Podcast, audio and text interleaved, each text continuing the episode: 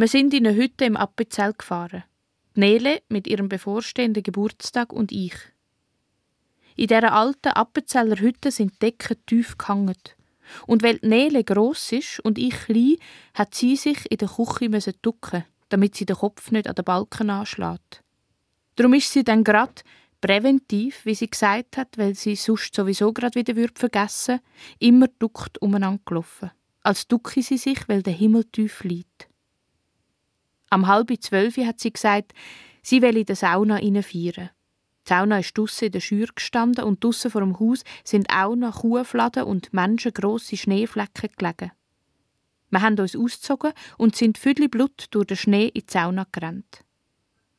Am Punkt 12 haben wir geschwitzt und ich habe gerufen, alles Gute zum Geburtstag, meine liebste Nele. Dann sind wir raus in den Schnee und ich habe für sie gesungen. Wir haben uns mit dem kalten Wasser aus dem Brunnen abgespritzt. 37, hat Nele gesagt. Und der Rauch von der Ziege hat sich mit dem Dampf, der von ihrem Körper aufgestiegen ist, vermischt. Ihr Körper hat weiß geleuchtet in der schwarzen Nacht, bisschen wie die Schneeflecken neben ihr auf der Weide vor dem Haus. 37, hat sie gesagt und tief eingeschnauft und langsam wieder ausgeschnauft.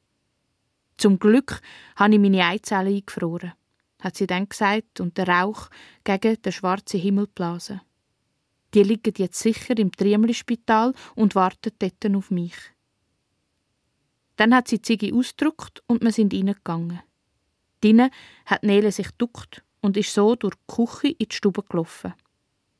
Sie hat nackt Kerzli vom Kuchen ausblasen und sie hat Päckchen auspackt. Ein Gartenschere von ihrer Mutter und goldige Ohrringe von mir, eine Karte mit einem grossen Herz von einer Tante aus Berlin. Nele hat den Kuchen nackt am Fenster gegessen, in ihrem schönen Körper, rausgeschaut in die vollkommen schwarze Nacht. Brösmeli vom Kuchen sind ihr zwischen den Fingern durch und auf den Teppich gefallen.